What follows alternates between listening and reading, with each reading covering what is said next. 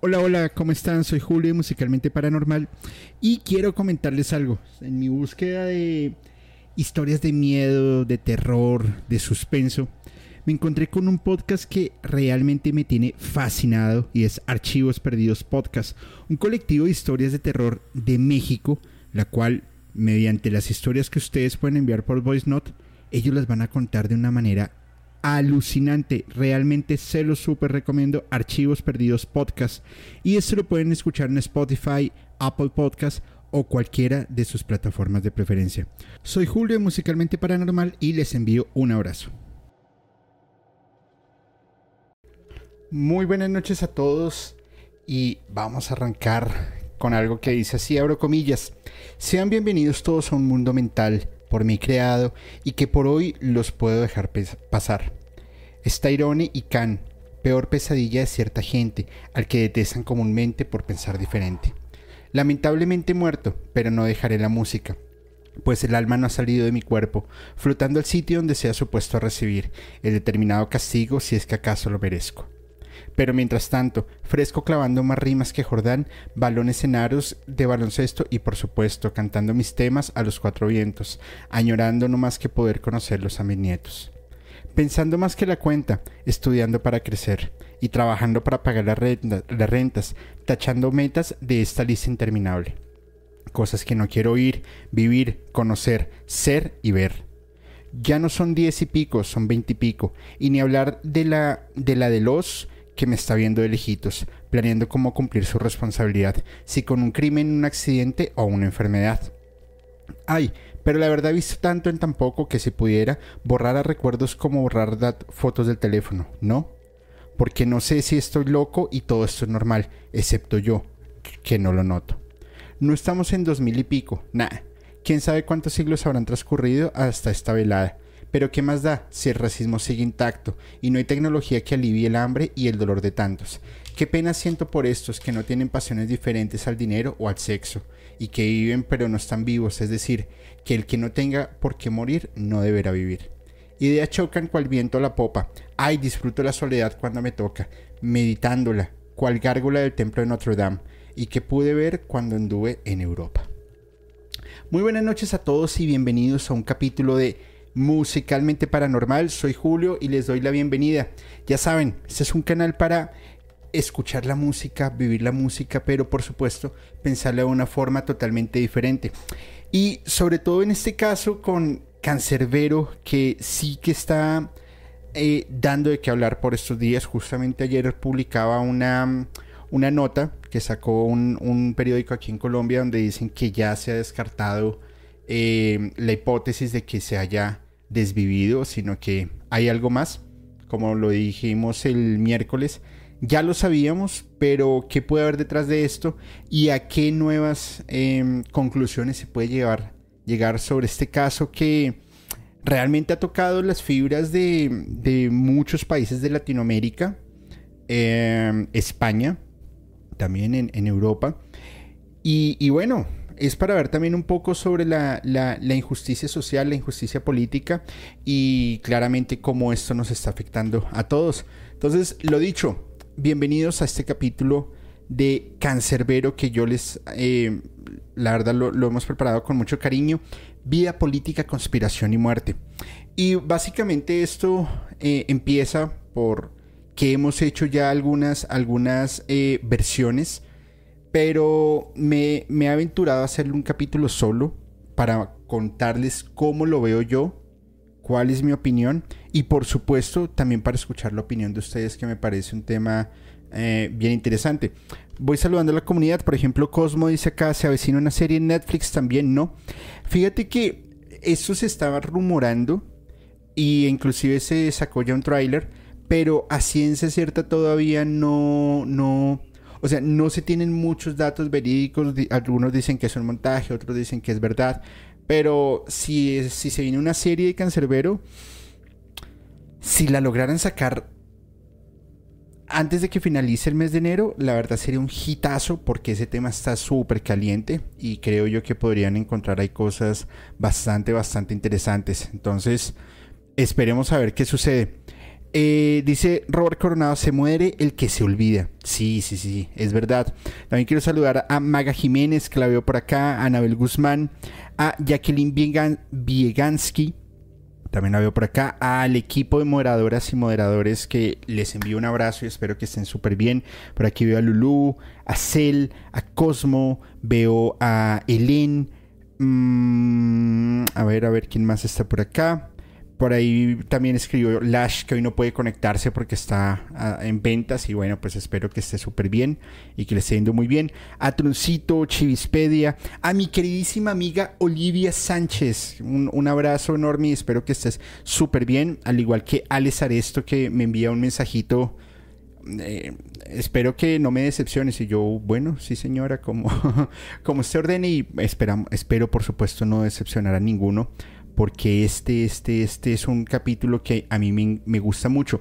Tucito dice mi rapero favorito. Sí, sí, sí, sí. La verdad es que. Es que bueno, wow. Dice eh, Vanessa, yo soy Ireri. Ah, hola, Vane, ¿cómo estás? Se ganó una consulta, una buena preconsulta con, con, con Despertar. Entonces, pues ahí, ahí estamos, Vane, me alegra mucho eh, Casquín que se metiera en los anuncios políticos. y hablando de un tema también bien político. Pero bueno, aquí estamos, aquí estamos. Y fíjense que Cancerbero mm, nace en el 88 en, Caracas y desde temprana edad empieza a, sacar o a relucir estos dotes eh, artísticos, este interés musical. Es un rapero, bueno, fue un rapero, compositor, un activista venezolano muy importante, muy disruptor y básicamente fue la cara del rap independiente en países como Venezuela, Ecuador, Colombia, México, eh, España. Saca dos, em, álbumes de estudio que se llaman Vida y Muerte. No sé, me parece algo paradójico los nombres, pero, pero está bien. Y tiene varias canciones destacadas, justo como la que arrancamos el capítulo, Es la Mort, em, que dice muchas cosas bien interesantes. Ahorita vamos a analizar un poquito la letra de allí. Figura como entre los 50 raperos de habla hispana más grandes en la historia, esto por la revista Rolling Stone, en donde es un impulso y es un fuerte motivador para que se vuelva a abrir la investigación después de ocho años de su, de su deceso. Y básicamente eh, en extrañas circunstancias, el 20 de enero del 2015, eh, él fue hallado sin vida a las afueras de un edificio en Maracay. Hay un montón de versiones encontradas, temas de dinero, temas de amores, temas de traición, temas políticos, temas de conspiración. Pero básicamente le están dando muchas vueltas al caso bajo una presión bastante fuerte y sobre todo bajo la incertidumbre de qué va a suceder y hasta dónde va a llegar este caso. Entonces, pues lo, vamos a ver. En esta canción de Es la Mort hay varias cosas que me, llaman mucho la atención en esta primera parte. Eh, fíjense por no, nomás. Vuelvo a abrir comillas. Qué pena siento por esos que no tienen pasiones diferentes al dinero o al sexo y que viven pero no están vivos. Es decir, que el que no tenga algo por qué morir no deberá vivir. Y fíjense que, eh, cierro comillas en ese pedacito, esa frase a mí me, me llama mucho la atención porque estamos en una sociedad en donde hay mucha enfermedad y mucha hambre del dinero, pero también hay mucha hambre y mucha enfermedad por el tema del sexo. Y es algo que se está buscando constantemente como piloto automático las personas que tienen, bueno, no voy a generalizar ni mucho menos, pero personas que tienen grande poder adquisitivo están en esa enfermedad de querer más y de nutrir sus deseos em, sexuales de alguna u otra manera. Y eso también hace parte un poco de la, de la oleada de lo que estamos viviendo hoy por hoy con, con el reggaetón y con algunos eh, géneros urbanos, como el trap también en donde se muestra eso, sed de poder, ambición, dinero y manifestación sexual. Entonces, empiezan no solamente cancerberos, sino muchos artistas de diferentes géneros a levantar la mano y decir pilas, porque nos estamos hundiendo en esto. Y ojo, esto es una opinión y las opiniones que yo estoy dando son netamente personales, Eh, esto es sin el ánimo de ofender a nadie, esto es sin el ánimo de, de politizar o generar controversia, no, nada de eso. Simplemente eh, es lo que yo pienso, lo que yo veo y como se los he dicho siempre en los diferentes capítulos. Estudien ustedes los temas, léanlos, vayan a las fuentes, eh, escuchen lo que dicen otros em, generadores de contenido, lo que se escucha en noticias, lo que hay en la prensa, porque así ustedes se pueden armar un criterio más claro y más conciso sobre estos temas que son bien delicados. Continuemos con la letra, por favor. Abra comillas. Y recuerdos me caen como lluvia de invierno cuando leo mis primeras canciones en mis cuadernos. Reflexiono, aunque sin leer el futuro, sino consumiendo el presente como quien se fuma un puro. Lo mencionaba hace un ratito en un live que hice con, con Amaga Sabia, que les pido por favor la sigan en, en Instagram, a Fer, y es la enfermedad del siglo XXI, la depresión y la ansiedad. Y nosotros estamos en una velocidad de ansiedad brutal, todo lo queremos saber, todo lo queremos controlar, y no estamos disfrutándolo hoy. No estamos viviendo lo que no, no vivimos lo que debemos vivir, sino que siempre estamos planeando y estamos cada vez más y más y más y queremos más. Pero ¿para qué? ¿Va? Y les juro que siempre voy a ser igual. Y si un día no ando igual, será porque ese día estuvo fatal. Soy real porque lo soy, no por decir que soy real. Y saludos al bro que, está en, que en esta frase me atreví a citar. Yo soy menos flow que sentimiento, lo acepto. Y no sé si es mi virtud o mi defecto, eso se los apuesto. Que muchos me quieren ver muerto porque la envidia es más grande que mis ganas de un planeta de full afecto. Full de afecto, perdón. ¿Qué, más frase controversial cuando saca este, este capítulo, este, mm, esta canción? que muchos me quieren ver muerto porque la envidia es más grande que mis ganas de un planeta full de afecto. Fíjense que muchas personas que han predicado justamente esta palabra de paz, que han denunciado eh, barbaries, masacres, em, robos, injusticias, coincidencialmente le da depresión, eh, esquizofrenia y lo desviven. Y pues qué ridículo es, ¿no? ¿No les parece? Y les comento que todavía esto no es ni el 10% de la parranda de textos que yacen en mi cuaderno, hambrientos de calle, de micro, tarima y otros detalles, relativos a mis valles de rap son instrumentales. Allí. Hay demasiado equivocado en estos tiempos que creen que en una caja de cereal me gané mi respeto. Y no, papá, canto para la gente, para la gente sensata, como, no como esos sapos cachicamos que cantan para lapas vuelvo a leer esa frase. Hay demasiado equivocado en estos tiempos que creen que en una caja de cereal me gané mi respeto y no, papá. Fíjense que las personas que logran subir y logran ser escuchados cuando incomodan son tildados de locos, que tuvieron un golpe de suerte, que quién sabe con quién se tuvieron que acostar para llegar a eso. Y lo único que hacen es desbaratarlos socialmente, que sean señalados que sean ajusticiados y en, muchas cosas, en muchos casos les quiten la vida simplemente porque están haciendo lo que es correcto.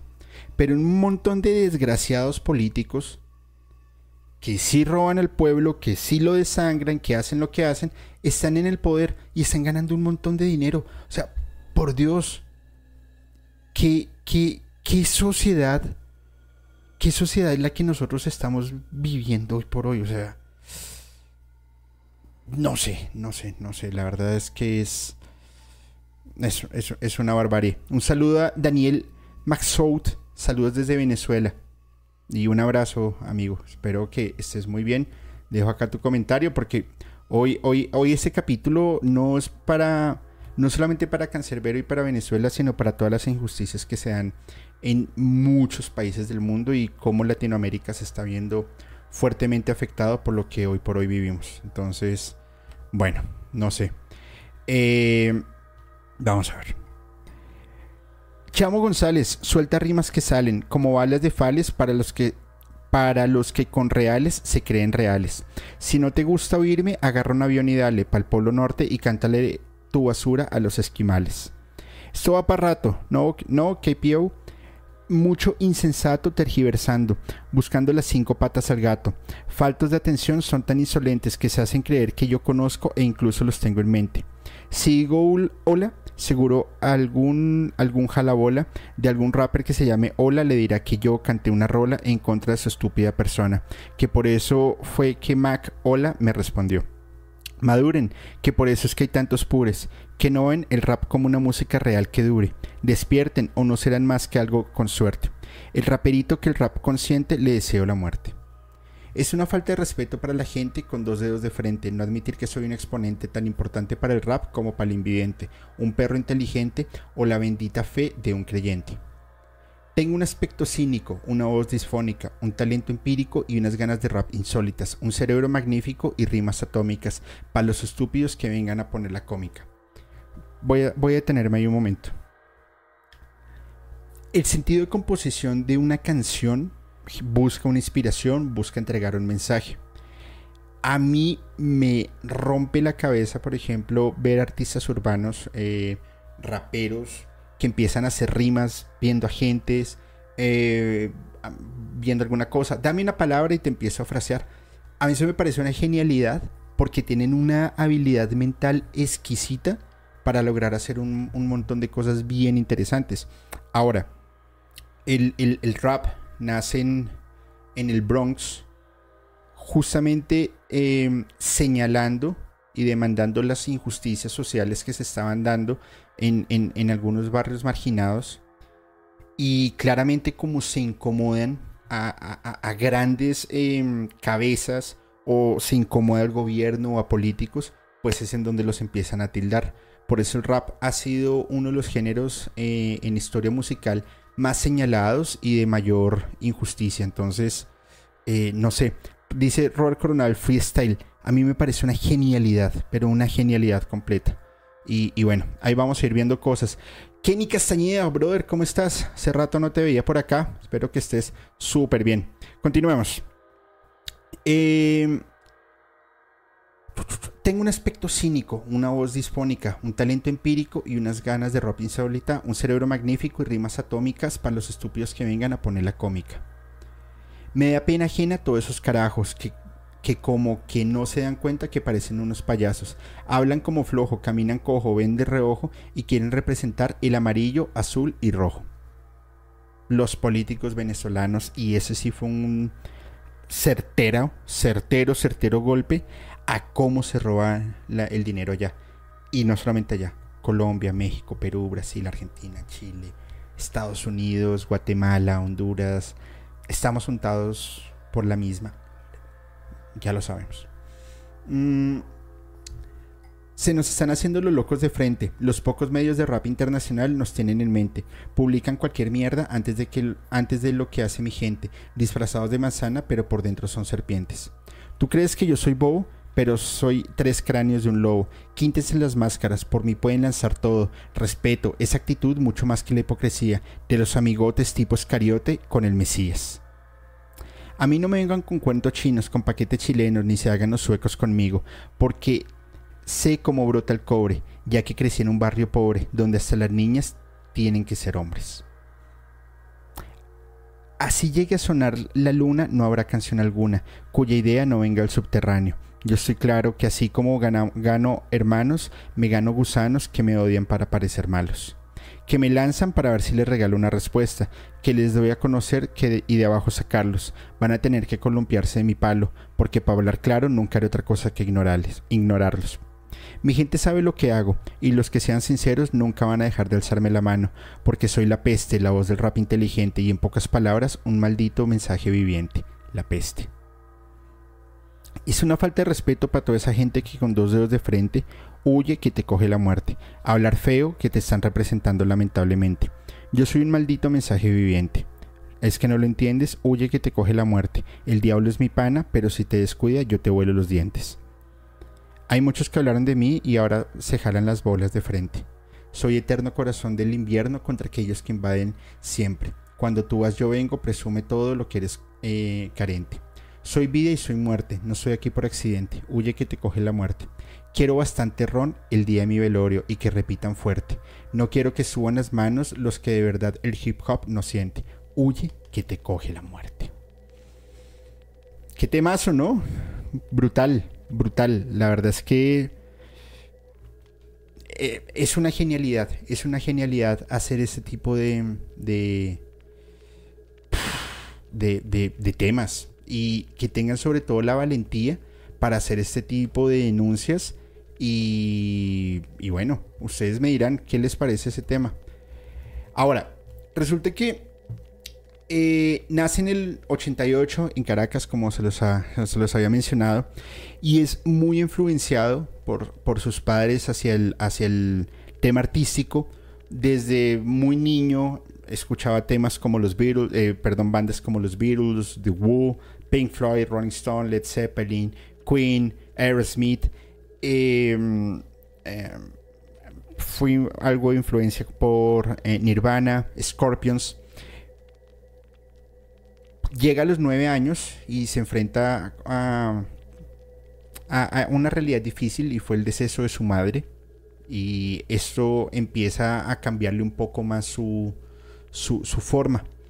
Eh, a los 11 años ya adopta su nombre de cancerbero y es porque ya tenía muchos intereses sobre la mitología y básicamente ese eh, cancerbero es el perro de Hades, el guardián del inframundo, que permite que los muertos no logren subir hasta, hasta, pues, hasta el plano que estamos hoy por hoy. Eh, tuvo varios nombres, le fueron adjudicando varios, Echamo González, eh, Catire, el último poeta del hardcore, Índigo, pero él decidió quedarse con Cancerbero y fue lo que lo representó por, por excelencia. En el 99 ya empieza a conocer a algunos productores, empiezan a hacer los primeros trabajos de, hip hop, de rap. Se llamaba em, Códigos de Barrio. Y adicional tenía una fijación porque ya estaba empezando la ola del, del, reggaetón. Y empezó a encontrar que habían unos... Mm, como unas similitudes interesantes que podrían hacer como hacerlo compaginar. Eh, no contaban con todos los recursos económicos, entonces solamente sacan tres canciones. Pero ah, ahí, ya con 12 años, su medio hermano fue, eh, le quitaron la vida.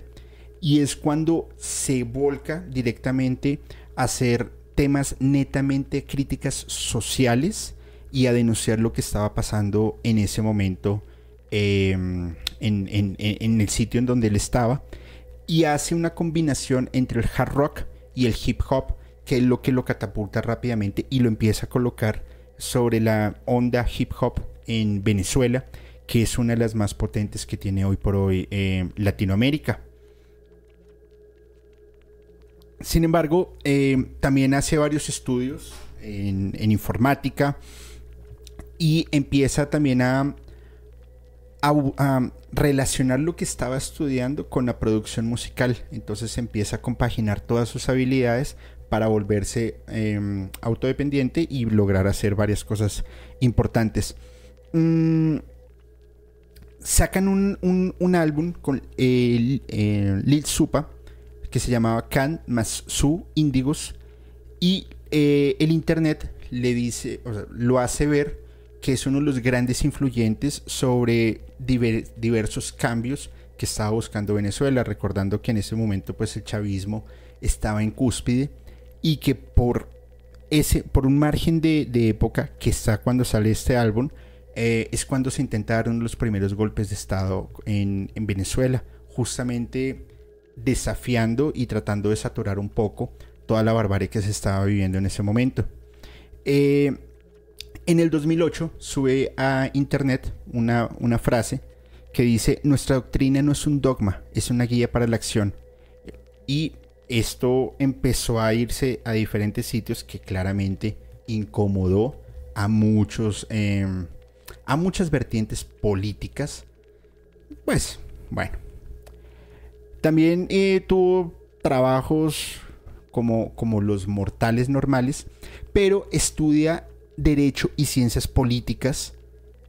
Y ahí es donde dice, estoy entendiendo lo que estoy hablando, ya sé qué denunciar, deja sus estudios y se enfoca netamente en la política. Recordaba el rock and roll, recordaba el blues, recordaba el jazz, recordaba un montón de literatura que le da más piso y más intelectualidad, como Jorge Luis Borges, y empieza a armarse de valor para hacer realmente una crítica social a través de la música. Entonces es en 2010 cuando hace su álbum debut, que se llama Vida, editado en Caracas, y pues es donde lo donde se catapulta, básicamente, y donde se pone ya en toda la onda de visión en Venezuela. Eh, lo galardonan como el mejor eh, artista hip hop y empieza a hacer varias giras internas en, Latinoamérica para empezar a ver cómo, cómo lo pues cómo lo, lo, llevan hasta el punto en que necesitaban llevarlo. Esa canción, a mi juicio, es una de las una de mis favoritas. Es una canción que tiene un, un mensaje brutal. Quiero que lo, eh, lo escuchen la letra, por favor, y me den su opinión en los comentarios.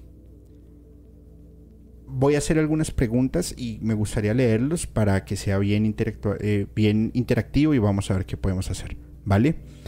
Vamos a ver. Mundo de piedra. Abro comillas. Es 3 de abril a las 2 de la mañana. Carlos debe patrullar de noche toda la semana. Tiene un hijo que ama y una esposa que finge quererla. Los tres viven en un mundo de piedra. Se viste y se va en su patrulla policíaca, a lucir su placa y matracar a todo el que pasa. Una hora pasa y consigue junta y consigue junta una paca que seguramente gastará con en la pasca. Se hacen las tres y cuarto. Carlos acelera el paso. Pasa por una esquina y escucha a un muchacho gritando. Lo estaban asaltando. Él solo echó un corto vistazo, sin embargo no hizo caso y siguió manejando. Una de las principales denuncias que se le dan a las em, a la fuerza pública y no generalizo, por favor, porque no todos son así. Pero una de las denuncias que, hacen eh, es que, por favor, los algunos policías realmente son lo que son, es más por poder, por dinero y por aprovechar. Hay una historia muy fuerte que se dio aquí en Bogotá hace unos años, donde un, policía llegó a la, comandancia eh, con su hija, creo que tenía, no estoy seguro si tenía 7 u 11 años, si hay alguien aquí en Bogotá que me acuerde, me haga recordar, pues está perfecto. Resulta que era un sábado y en ese momento sucedió algo y él tenía que salir de la, del sitio, pero no tenía con quién dejar a su hija, lo cual le dijo a uno de sus mejores amigos, que era policía, si se la podía cuidar. Y él dijo, sí, claro, por supuesto, sin ningún rollo. Regre va a hacer lo que va a hacer, regresa y el amigo ya no estaba. Empezaron a buscar a la niña y la niña estaba desvivida con una correa al cuello colgada. Eh, había eh, sufrido acceso carnal violento por delante, por detrás, y todas las muestras de semen eran de su mejor amigo. Y hay, que tanto hay que confiar en la policía y en la justicia. Y es que eso es lo que lo que se denuncia. Desgraciadamente es el mundo que los chicos están recibiendo el día de hoy. Qué, enfermo. Continuamos. Rumbo al burdel de siempre se dirigía, y mientras conducía nota que un taxi de cerca lo seguía. Han de ser vainas mías, dijo mientras sonreía, y al llegar pagó por la mejor prostituta que había. Una rubia de infarto la metió para el cuarto, entre sus piernas prueba el tacto y comienza el acto pero menos de un minuto escucha unos pasos entrar y murió Carlos ipso facto. Es 3 de abril, 15 para las 2 de la mañana. Es la noche de la esposa de Carlos al que prepara algo de comer y deja su ropa planchada. Media hora después él se va, luego de un beso sin ganas. Comienza el drama, los celos, la paranoia casi. Sigue despacio esa patrulla, ella dijo el taxi. Una hora estuvieron buscando con sigilo, luego siguiéndolo con dirección hacia un prostíbulo. Acto seguido suena un teléfono. Era su hijo, al que le dijo ahora no puedo y le colgó. No puedo hablar, por irá, por irá de saber lo que vería. Llegó, entró y preguntó por Carlos, el policía. Pagó lo que tenía por la llave que abriría el cerrojo. Además se uniría una orgía con su esposo. Además dijo que se uniría en orgía con su esposo. Abrió y de inmediato cegó por el enojo, de bolsa sacó un arma y a Carlos entre sus ojos. Es 3 de abril, 2.30 de la mañana, hora en que comienza la noche del hijo que en su almohada esconde la marihuana que fuma siempre. Se despierta y se da cuenta que en su casa no hay gente. Así que llama al que le vende y cuadran trueque. A las tres y cuarto en la esquina han de verse para abastecerse. El joven llega puntualmente y de repente siente un cañón en su frente del jíbaro que trampa le tiende. Le dice, dame la cartera, el reloj, las prendas, cuando ve que pasa una patrulla en plena contienda. Era el padre del joven que sigue de largo, mientras Jíbaro le suelta disparos al pecho y a la pierna. Solamente el teléfono logra esconder y llama a su madre para que lo vaya a socorrer, pero al atender fue lo último que escuchó la voz de ella diciendo no puedo y le colgó. Un funcionario de la Policía Nacional, identificado como Carlos Camacaro, de 46 años de edad, fue asesinado por su esposa, la ciudadana María Hernández de Camacaro, en un recorrido local nocturno en la ciudad de Caracas. La mujer de 43 años de edad se encuentra a la orden de la Fiscalía. Entre otras noticias, un joven de 17 años fue hallado sin vida esta madrugada en la parroquia de Antimano. El joven fue encontrado sin sus pertenencias. Sin embargo, las autoridades no descartan un ajuste de cuentas. Continuando con las informaciones, el país se hunde en la mierda, mientras las autoridades no hacen nada al respecto y la sociedad se pierde en una indetenible decadencia de valores. Cierro comillas. ¿Qué opinan?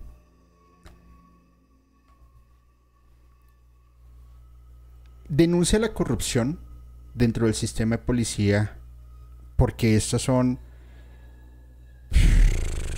estas son historias de todos los días. Por supuesto, ahorita que estamos en épocas eh, dicembrinas, que algunos reciben su, aguinaldo, van, se toman un par de copas, se van a, conducir, los para la policía y, ok, te voy a, em, a detener, movilizar el carro, pero si me das 500 varos o 50 dólares o 500 mil pesos colombianos, pues arreglamos. Ah, carajo. Hay una historia que, recuerdo, la he contado un par de veces, pero la, quiero volver a contar. Aquí en Bogotá estaba el Bronx. Em, la L se llamaba, perdón, la calle La L, que era una grosería, era terrible. Inclusive cuando iban a hacer diferentes em, inspecciones, casualmente se perdían las cabecillas, porque la misma policía los avisaba y les tenían una, nómina pagada para que avisaran y que no fuera a suceder nada malo. Resulta que, em, pues cuando bueno, en una inspección que hizo el Bienestar Familiar y la Policía de Infancia y Adolescencia, habían tres casas seguidas en donde se había denunciado que había prostitución infantil.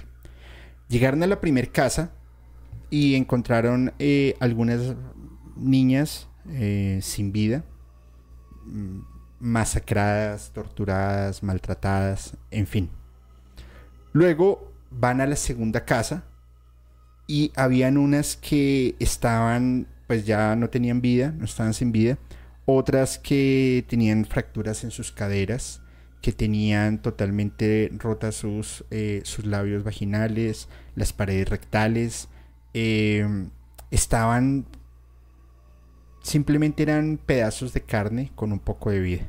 Porque en, ese entonces, y, actualmente todavía se da, pero eh, en diferentes zonas, pues pagaban para que estas eh, personitas practicaran por un dólar o por un cacho de marihuana o cosas así. O sea, realmente era una, una barbaridad.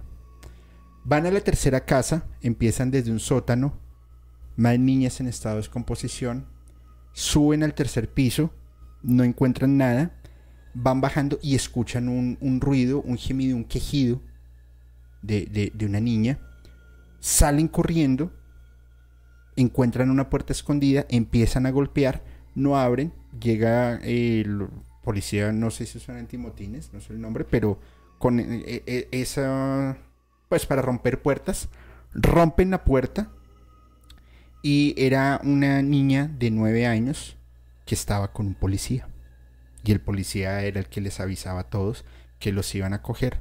Y básicamente simplemente una de sus formas de pago era dejándole hacer eso con infantes.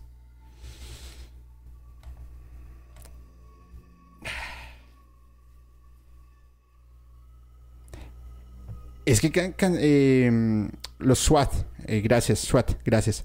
Es que simplemente. O sea, esto no es algo. Y eso no solamente con los policías. Eso sucede con un montón de personas degeneradas, enfermas. Lo hemos hablado varias veces con, con, con en Pizza Pizza. Y pasa. Y como cancerbero hay un montón de artistas que han denunciado este tipo de jámenes y los tratan de locos, de, que se deprimen y que se quitan la vida. Por Dios. Entonces no podemos denunciar lo que está mal por simplemente satisfacer al 0.05% de desgraciados que tienen alguna enfermedad mental. A mí eso la verdad es que me, me, saca, la, me saca de onda y me parece que es una barbaridad. Eh, luego, también denuncia la cantidad de problemas que hay en muchos hogares en donde simplemente están por mantener un estatus, por el que dirán y por lo que sea, pero realmente pues si no tiene nada, pues simplemente por favor, eh, pues salgan por lo sano y ya está, porque una persona que pierde el control se caga su vida y además daña la de sus allegados simplemente por una escena de, de, de, de dolor. Y no quiero decir que esté bien o que esté mal, pero como lo dice la canción, pues la señora desvive a su esposo, pero por un dolor de ella. Y se tiró su vida. Y adicional, no le prestó cuidado a su hijo por estar persiguiendo a su esposo, que era un corrupto. Y los dos, creyendo que hacían bien el trabajo de sus papás, dejaron que su hijo se hundiera en un mundo de drogas y que un eh, traficante le terminara la vida de una manera totalmente injusta. Entonces, yo les quiero preguntar algo, por favor, a los que sean papás y a los que pretendan ser papás. Y si no son papás en este mundo donde estamos viviendo todos. ¿Esto es cierto? o sea, hablamos de defensa de derechos humanos, de derechos infantiles, del respeto al prójimo, pero dejamos pasar de alto, por alto todo este tipo de situaciones. Dejamos pasar de, por alto la corrupción en los países, dejamos pasar por alto los, los robos a mano armada, los secuestros, las torturas, y simplemente hoy por hoy nosotros como sociedad damos la vuelta, damos, giramos la cabeza y dice, eso no es problema mío, eso no me afecta. Pues fuerte, fuerte que una persona que haya, se haya atrevido a defender así y a alzar la voz, haya dicho simplemente cámaras. Está diciendo más de lo que debe decir. Qué fuerte. Quiero enviar un saludo antes de continuar y mientras respiro porque me suelo apasionar por estos temas. Mil disculpas. Ojo, es personal. Y vayan dejando sus comentarios. Los voy a ir leyendo todos, todos y aquí armamos un buen debate. ¿Va? Agüita, perdón. Dice Bárbara Elizabeth Moreno Muñoz, nos envía su super chat. Dice, hola, buenas noches, musicalmente paranormal. Eh, y comunidad, me encanta ese tema del gran cancerbero. Bárbara, muchísimas gracias. Mil bendiciones. Te envío un abrazo enorme y espero que lo estés pasando súper bien. Y por favor, no olvides ni tú ni la comunidad eh, dejar sus comentarios con el hashtag musicalmente paranormal porque esto nos va a ayudar a crecer. Gracias. Dice Sorisori que nos envía acá. Esto es. No sé qué es eso. Bueno, como voy a decir que es una pera haciendo así. Muchas gracias, Sorisori. Deme un abrazo y espero que te hayamos podido responder la pregunta que nos hiciste en el, el live con Amaga. Un abrazo. Mi querida amiga Becky Baker, que por ahí vi que decía que ahí me enviaba para los tacos. Becky, muchas gracias. Te envío un abrazo enorme y espero que le estés pasando súper bien en este capítulo especial de Cancerbero. Vamos a ver qué dice por acá la comunidad. Dice Doris Hernández, muy buen programa. Muchísimas gracias. Gracias Eric por, por aquí también por el hashtag, porque esto nos, nos va a ayudar. Y cuando se acabe el programa, eh, por favor dejen su comentario con ese hashtag porque esto nos va a ayudar un montón a que la comunidad siga creciendo. Como dice aquí exactamente Tuncito, vivimos en un mundo de piedra y pues qué lástima que estemos en, de esta manera, de esta manera vivamos, no lo sé. Saludos Doris, espero que la estés pasando muy bien, muy, muy, muy bien. Fabiola Torres, que por aquí la veo. April Blue Sky, mi querida amiga Abril, espero que estés muy bien y bienvenida nuevamente. Vanessa Lanis dice sí, pero se supone que ellos están para proteger. Obvio, es en un mundo ideal. Olivia Sánchez dice la falta de valores. Es que es un, tema que nos aqueja a todos. Pero no puede ser que sigamos dejando pasar de alto eh, ese tipo de barbaries. No, no puede ser. No puede ser. Un, querido, un, abrazo enorme a mi querida amiga Diana Pastrana que tomó consulta con nosotros y la verdad es que le fue muy muy bien. No olvidemos aceptas un día en el barrio, visiones, etcétera. Sí, Ale, Ale, tranquila, vamos para allá, no te me aceleres que vas a, a 10.000. Ale, son muchos los temas de Cancerbero. Podríamos hablar muchas horas, pero hay unos temas que aquí son bastante, bastante interesantes. Vamos a continuar. Resulta que en ya me perdí por estar acá apasionándome. en 2012 publica su segundo álbum, que se llama Muerte, y eh, luego hacen un doble disco que se llama Vida y Muerte, que cuenta, ya trae 14 temas, todos de su autoría, denunciando temas sociales, hablando sobre el desamor, hablando sobre temas personales, que lo estaba... Em, lo estaban llevando en ese momento a, orientar su, carrera musical.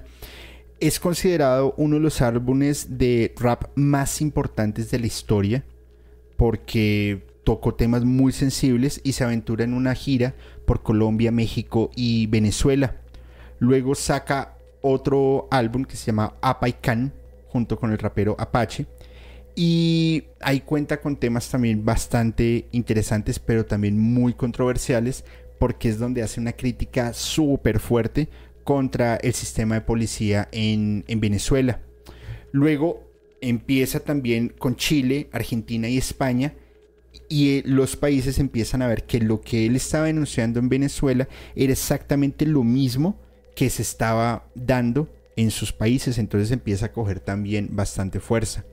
Eh, tiene varias em, mm, colaboraciones con artistas y eh, lo invitan a, otra gira en Latinoamérica por Panamá, pero no la alcanzó a dar completa porque ya es donde se viene el tema de, de lo que sucede. Vamos con la siguiente letra, por favor. Eh, saludos desde Pensilvania. Gracias Jessica. Espero que estés muy bien y un abrazo hasta Pensilvania. Y a mi juicio, esta canción es de las que más me, me llaman la atención a mí por su gran contenido. Y quiero que por favor nos, me acompañen a analizarlo para ver también qué es lo que ustedes piensan. Qué es lo que ustedes piensan, ¿vale? Es épico. ¿O no? Me falta el aire y el corazón tucun, tucun, tucun, tucun, tucun. Hoy va a correr sangre, ya sé por dónde se mueve ese boom.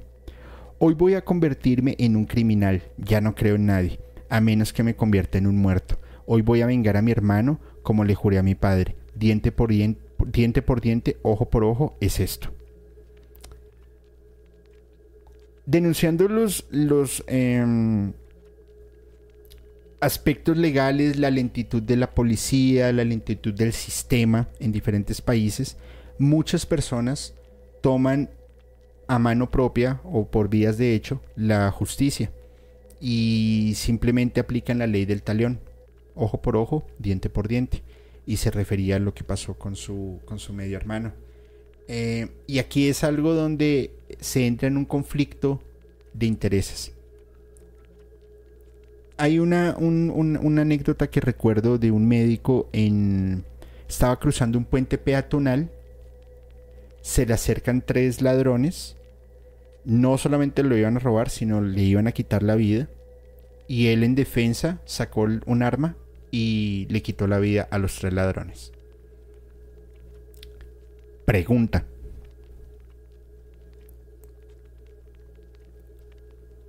¿Es un crimen? A pesar de que él sabía que no iba a salir vivo porque estos tres personajes iban a hacer algo? ¿Qué opinan ustedes? O sea, ¿merece un castigo como de privarlo de la libertad porque se estaba defendiendo? Pues no sé, díganme ustedes, ¿qué piensan? Porque a mí la verdad sí me parece a mí me parece una tontería no poderme defender y no poder defender a mi familia y no poder defender a nadie porque porque así es el sistema. Una bicha prestada, porque no soy ampa, pero la rabia que siento no escampa. Es tanta que me ahoga, nunca había olido droga, pero ahora es necesario para cumplir con el corazón, con lo que el corazón me implora. Siento que me sale el tórax la moto a 100 por hora, pelo por la bicha y le grito, y ahora todo pasa muy chola. En ráfagas descargo a todos esos malandros hasta que yo escupe la pistola, hasta que ya no escupe la pistola. Y el corazón tucun, tucun, tucun, y las balas pacán, pacán, pacán. Ey, lloro de la rechera mientras en la acera caigo. Escucho a una señora que grita que mataron a Carlos. Solo ahí fue cuando, solo ahí fue cuando sonreí, aliviado porque Carlos fue el bastardo que mató a mi hermano. Todo es confuso. Escucho iu, iu, iu. Lo veo bien y siento frío, frío, frío. Un tipo gritando, el mío, el mío, el mío, hasta que ya no escuché nada más, más que un profundo silencio, un profundo silencio. Varios segundos de calma, mi alma al lado de mi campo. Me dije, aún no he ido al más allá. Siento un olor a perfume, veo una luz en el túnel, un fuego que me consume, se empezaba a ver por atrás. No dejaré que me aburre el fuego, seguiré haciendo el túnel. Pensé, pero seguir no pude porque me hallaron para atrás, cayendo en pica. Montañas negras de azufre con un olor a mierda, cuerpos deformados que sufren, caí sobre una piedra. Un barco viejo como un viejo me esperaba, no me respondían nada, almas en barco golpeaban. Él me llevó donde Cerbero, ajá, que dijo no morderme porque le gusta mi nombre de rapero. Si lo ves de esa forma, puede tener suerte, irónica en la vida, pero también irónica en la muerte. Me desperté ya me desperté ya sentado sobre un estrado, y un jurado de malvados decidirían mi suerte. Recuerdo que fui golpeado y trasladado a un sitio en uno de los círculos con un montón de gente. Por vengativo y asesino, te quemarás por siempre, por toda la eternidad como castigo.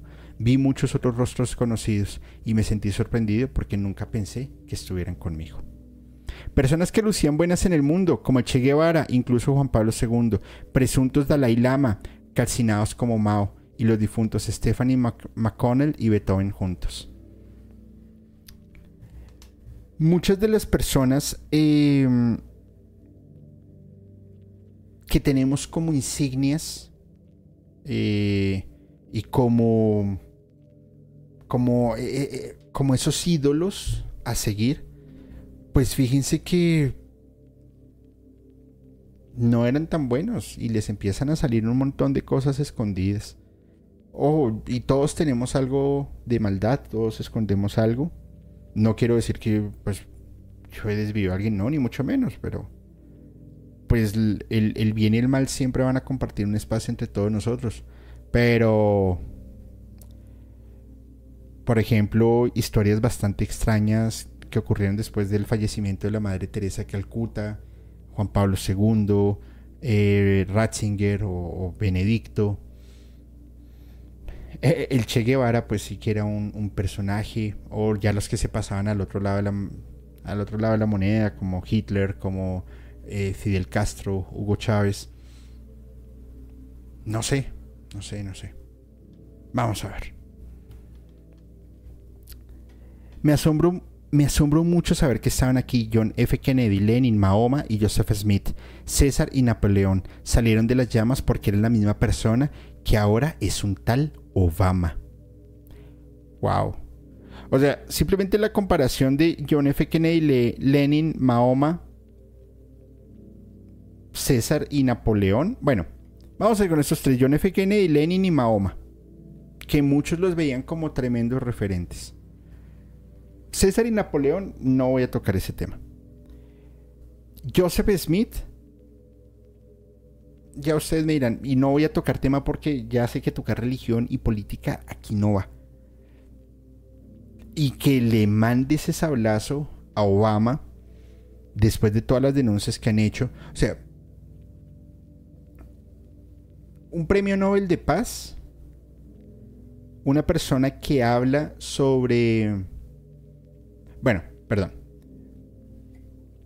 En Colombia, un expresidente, un premio Nobel de paz que le entregó el país al narcotráfico. Una persona que decía promulgar la paz en Estados Unidos de una forma fuerte y fue uno de los que más guerras dejó a, Estados Unidos. Pues hombre, ¿qué, ¿qué es lo que estamos viendo? No entendía nada, pregunté por Cristo y noté que se burlaban porque nadie lo había visto. Otros dijeron que fue un truco de su iglesia para gobernar el mundo con su majestuosa empresa. En algún capítulo, alguna persona dijo, Julio siempre pregunta a las personas si Cristo realmente existió. Yo creo que sí, como un em, promotor de fe y de palabra, o un profeta, no sé si sería el Hijo de Dios. Pero también puede ser una eh, creación de una conciencia colectiva. Y me perdonarán, ya sé que lo dije, pero me pica la lengua. La iglesia es un tremendo negocio. Cualquier movimiento religioso es un muy buen negocio. Porque simplemente están jugando con la psiquis, con la mente de las personas. Y necesitan una imagen que mostrar. Y pues, ¿qué, imagen, qué, buena imagen tienen que mostrar? Pues un mártir que se, que se crucificó, que no hizo nada a pesar de que era el Hijo de Dios por salvar los pecados. Entonces, como ustedes son los pecadores, me tienen que dar su dinero para yo poder seguir sosteniendo una iglesia que promulga que no vayamos, que no dejemos que los niños en África se mueran de hambre, pero que tienen millones de millones de dólares en estatuas, en oro, en inversiones que le lavan el dinero a las mafias en Ciudad del Vaticano, que está demostrado, pero que ahí siguen, y que siguen y que sabían que estaban respaldando la Segunda Guerra Mundial y que estaban respaldando la Guerra de Corea y que estaban respaldando la, Guerra del Golfo Pérsico, porque por ahí era donde estaban lavando dinero. ustedes me perdonarán, pero si esa era la, lo que quería eh, Jesús, pues menos mal no soy creyente en el clero. Se los dejo a ustedes. Vamos a continuar. Sean Russell y Washington, José San Martín y Gandhi, Yasser Arafat, Cristóbal Colón, Isabel de Inglaterra transformada en perra desnuda, Super, supe incluso estaban Bolívar y Buda. Son demasiadas dudas, pensamientos vagos, gente buena en el infierno o es que en algo fueron malos. Por algo están aquí, aunque no lo acepte, debo hallar ahora una manera de huir a la muerte, de la muerte. Recordé que en la tierra donde había nacido existía una leyenda del diablo con un tal Florentino. Obviamente un cuento, pero inteligente para irme de este infierno, infierno literalmente. Vociferé durante meses que podía con el jefe, recitando versos entre fuego y heces, hasta que un día apareció un viejo contraje que me dijo, pierde y me lleve a tu padre de homenaje. Pierde y me llevo a tu padre de homenaje. Qué situación tan complicada en la que me encontraba, pero yo nunca he sido de los que se cagan. Además había compuesto demasiados versos. ¿Qué más? ¿Qué? Más la improvisación harían temblar al universo. Empieza, antes de que, antes que nada te maldigo. Voy a hacer que sufras el peor de todos los castigos. ¿Cómo te atreves a retarme en castellano y ese ritmo tan pobre como el suelo donde te has criado? Con más razón, tú deberías avergonzarte, perder un combate como un, como un, como un Homo sapiens. Además te explico, se llama Venezuela donde nació este tipo, y tú no puedes maldecirme porque yo ya estoy maldito. Eres muy peculiar, y mi deber es explicar que no puedes ganar porque yo lo sé todo. Domino los idiomas, los modos, la historia, incluso sé más que los recónditos, perdón, incluso sé los más recónditos miedos de tu historia, de tu memoria. Responde. Debo aclarar que hay un factor clave que olvidas. Los miedos se van en el momento en que pierdes la vida. Se dice que el amor masacra tus insultos, pero yo te mataré más con odio para ser justo. A mí tú no me engañas, mediocre adversario. ¿Cómo hablar de odio si tu brazo grita lo contrario? Tú le has mentido a todos tus seguidores, con múltiples contradicciones en muchas de tus canciones. Responde Cancerbero. No entiendes nada de humanos. Yo sueño con amor, porque sé que en el fondo nosotros amamos. Si canto rabia es para desahogar por dentro, como cuando Cristo echó a los comerciantes de su templo. De nuevo, hablando tú de cosas que no sabes, eres un imitador como tu voz, la cual no es tan grave. Lo único grave es que te crean, pero aunque la mentira tiene patas, tarde o temprano cogían. Me has conmovido ahora que te conozco más, Satanás. No comprendes el arte, tampoco la paz. Mi voz es más, es más, esta es mi voz que Dios me dio de don, para, tenaz, para tenaz usarla cual daga en tu corazón. ¿Cómo puedes hablar de Dios si eres ateo? En tus ojos lo veo mientras mi candela te consume. Te recuerdo que Dios no existe y lo que vine, lo que viste en aquel túnel no fue más que simples ángeles comunes. Dudar y no creer es algo distinto y si dudo de Dios es porque no lo he visto. Aún así insisto en recalcarle lo que contigo aprendí, que reyes habrán muchos, muchos, pero siempre tienes que ir a ti. Y el corazón tucun tucun. Cierro comillas. Pues es un tema... Ahí ustedes lo, han escuchado. A mí me parece uno de los temas más interesantes que tiene, que tiene Cancerbero. Bueno, eh, vamos a ir leyendo eh, algunos chats, ir mirando los comentarios y vamos a ver qué va sucediendo. Alexandra que nos envía su, su super chat que es también como una pera bailarina. Pues Alexandra, muchísimas gracias, espero que estés bien y te envío un abrazo enorme. Gracias. A ver, dice mm, super tema, es de épico. Eh, super tema épico, sí, la verdad sí. Dice Anabel Guzmán, yo creo que como personas nos aferramos a la creencia de un Dios supremo por la, miseria, por la misma necesidad que tenemos de creer en algo. Sí, así es, así es, así es. Eh, ahí está. Dice Cecilia, excelente noche. Por acá dice. Mm, hice a Rubla, dice. Ya investigué varias religiones y en todas me voy para el infierno.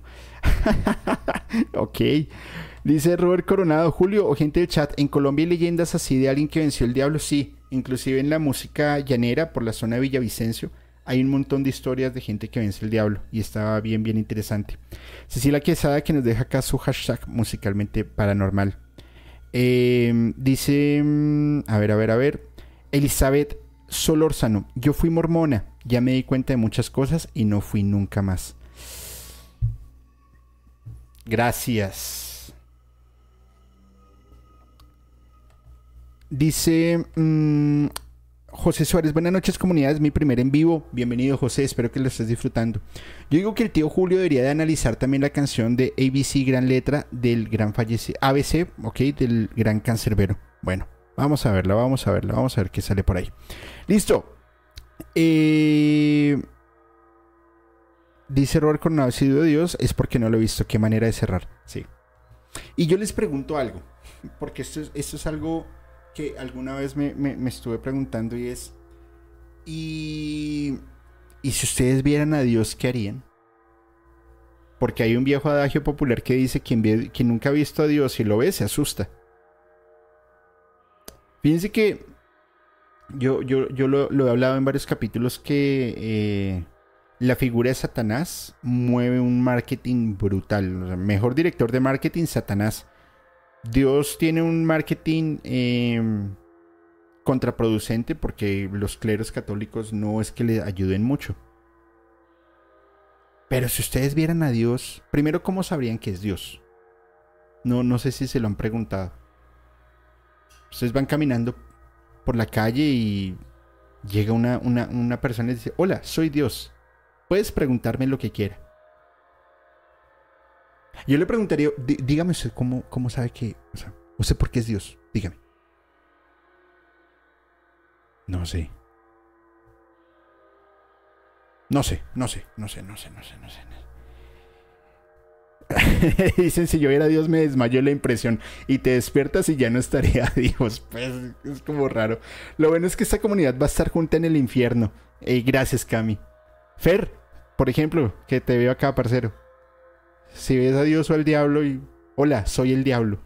Yo, yo me imagino, por ejemplo, si llega Satanás como, como la serie Lucifer.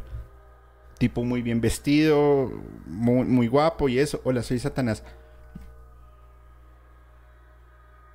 Y yo cómo sé que es Satanás. Yo creo que Diosito es como lo pintan en Los Simpson. Primero se enrollo. Es que, si ven, hablamos de un Dios, le rezamos a un Dios, le tememos a un Satanás, tratamos de no pecar. Pero ¿cómo sabemos que... O sea, ¿cómo, ¿por qué le estamos haciendo... ¿Por qué hacemos caso justamente a unas figuras que son inexistentes? O sea, no las hemos visto. ¿No, no les parece como... como contradictorio? A mí sí, la verdad sí. Pero bueno, vamos a ver, vamos a ver. Le haría la misma pregunta que me hizo mi hija. ¿Quién creó a Dios? Pues tu hija es un genio, por, supuesto, por Dios, claro que sí es un genio. Porque supuestamente todo tiene que tener una fuente de creación y él de dónde salió como de la nada. No sé, y ojo, con esto yo no quiero decir que no crea en Dios, yo creo en Dios. Pero yo cómo sé que es Dios. vamos a continuar. Dice sorry, sorry. Nos vamos al infierno porque yo no sé llegar sola, me pierdo. No, no creas, no creas. No creo. Bueno, en fin, vamos a ver. Llega el 20 de enero del 2015 a las afueras del edificio Camino Real en Maracay y aparece sobre, pues, en la mañana el cuerpo de Cancerbero.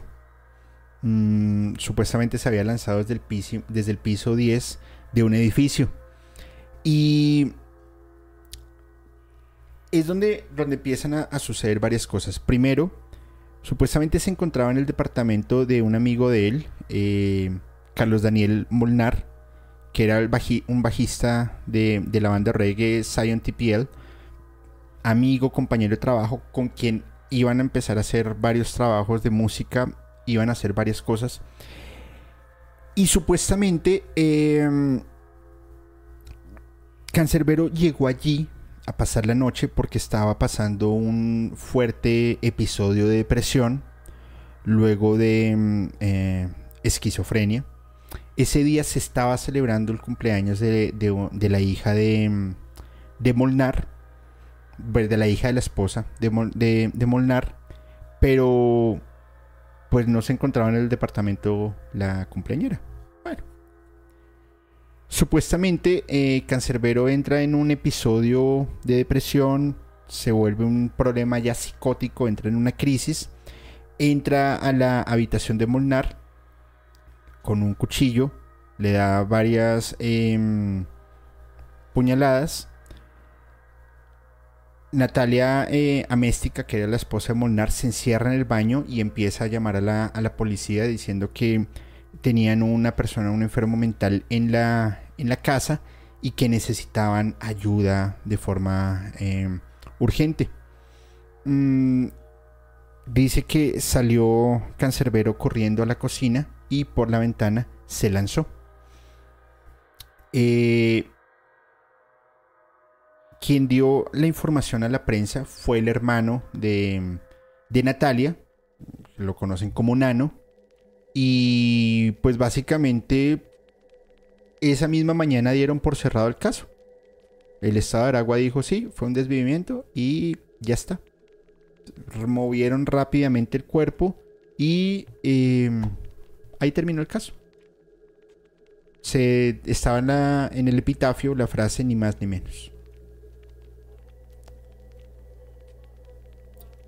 Yo la verdad pienso que el que crea eso eh, es muy ingenuo. Es muy demasiado ingenuo. Pero bueno.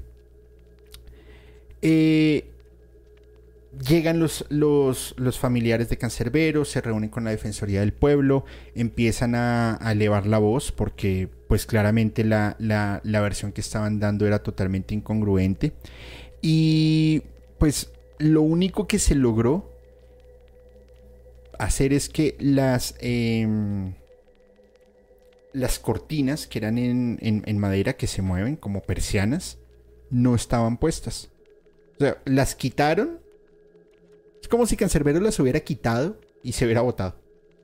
Era como, como, como, como extraño, ¿no?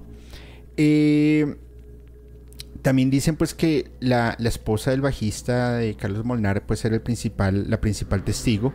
Pero la chica tiempo, o sea, muy poco tiempo después, sale de Venezuela, se va a Chile y pues se fue. Ya, ahí está. Cancerbero venía a hacer una gira justamente con Molnar y con su esposa y traía 6 mil dólares en efectivo. Su familia lo sabía y este dinero también se desapareció. Nunca, nunca se supo de él. Al final, pues, la familia de Cancerbero eh, decía que él no tenía ninguna enfermedad mental, que esto era mentira, que no era cierto, pero pues simplemente los callaron y ya está. Mm, decían que no, si, o sea, de haber apuñalado varias veces a Molnar tendría las manos untadas de sangre y no las tenía. Por alguna razón, eh, el cuerpo de Molnar tenía los pantalones abajo, estaba de rodillas y las cámaras de seguridad casualmente se dañaron. No, no, no. Y ya, ahí quedó el tema. Listo. Se murió 2015. Recordemos que Venezuela es un, es, un, es un país que en este momento está pasando por una situación política extremadamente delicada, en donde el, régimen de, de Nicolás Maduro pues claramente mueve medios de comunicación, mueve la justicia a su antojo, el Banco Central hace y deshace, según la solución para la pobreza es emitir un montón de dinero, también como lo dijo Petro, qué genios, por Dios, la, economía es una, es una locura para ellos. Al finalmente, hasta ahí llega el tema. Su cuerpo la, a la morgue, va al cementerio y listo. La, la, prensa filtra estas informaciones y un canal que intentó hacer una denuncia diciendo que esto era mentira, simplemente lo clausuraron. Y ahí todo el mundo entendió que no debían hablar más del tema. 2015. Vamos a ver. Yo pienso que justamente por los temas tan delicados eh, por los que estaba los que estaba anunciando Cancerbero eh, fue el que dio la, instrucción para provocar su su desvivimiento. Un segundo cierro acá la puerta un segundo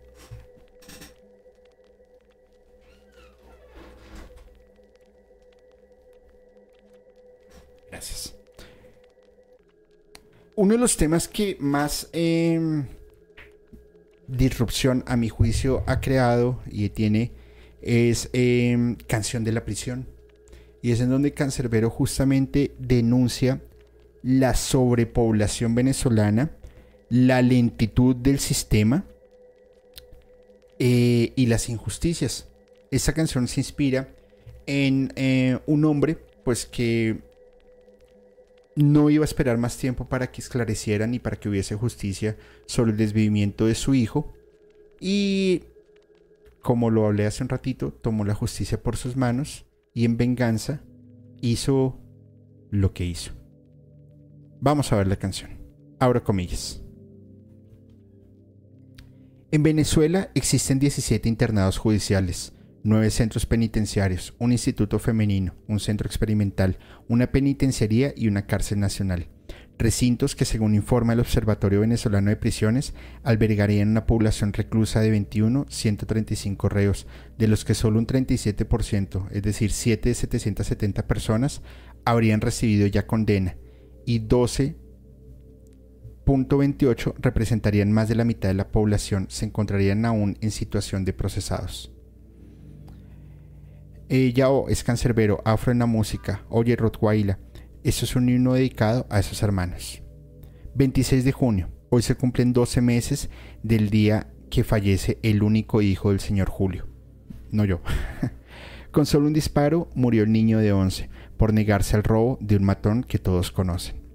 Desde entonces todas las denuncias son ignoradas. Nadie ha visto nada, nadie sabe nada. Nadie aquí hace nada y bajo la almohada de Julio da la factura de la recarga y jura que esta noche la deuda será cobrada.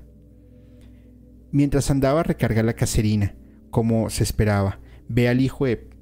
después de cuatro esquinas, camina lento, la cuatro frente a él se para y apenas le ve la cara eh, Julio, Julio en la cara lee 26 de junio, hoy se cumplen 12 meses del día que fallece el hijo de el asesino del hijo de un hombre que estará encerrado esperando sentencia hasta que una chequera pueda comprobar su inocencia. Ojo, hasta que una chequera pueda comprobar su inocencia. Los grandes, bueno, grandes no, pero delitos, asesinos, asesinatos, robos, se curan con dinero. Te desvío a tu hijo, a tu hija, o te robo, te hago, pero mira, sabes que te voy a dar esto y ya no ha pasado nada, olvídalo. Estamos en una sociedad donde compramos em, mm, mentes, donde compramos personas. Qué fuerte, ¿no? Díganme ustedes cómo se perdona a un hijo que te mata a un ser querido y en su cráneo una bala le incrustan. Si la violencia solo genera más violencia, es obvio que, es obvio que las injusticias también causan acciones injustas. Este es un himno dedicado a esos hermanos embarcados por esa justicia que tomaron luego por sus manos. Señores gobernantes, ¿ustedes qué harían si es libre, si está libre todavía el que mata a un hijo a sangre fría? La vida es venganza, men, aunque a consecuencia te mueras en el presidio esperando juicio y sentencia. ¿Ven? La negligencia del cuerpo penitenciario que no regenera, sino genera más muertes en el barrio. Pues solo el barrio es huésped de este infierno, mientras cuellos blancos narcos gobiernan estos gobiernos. Si solo el barrio, claro, el oprimido eterno, mientras narcos cuellos blancos cuervos reparten el cerdo. Si me preguntan la razón de esta canción, inspirada en pro de los derechos humanos en la prisión, les diré que no es para crear polémicas ni luchas, simplemente la voz de una gente que nadie escucha. Sí, y por algún día y por si algún día viera al que mató a mi hermano y en mis manos hubiera un arma, de esas armas que tanto rechazo, puedo yo entonar este himno a mí mismo cuando estén poniéndome los aros de acero en los brazos.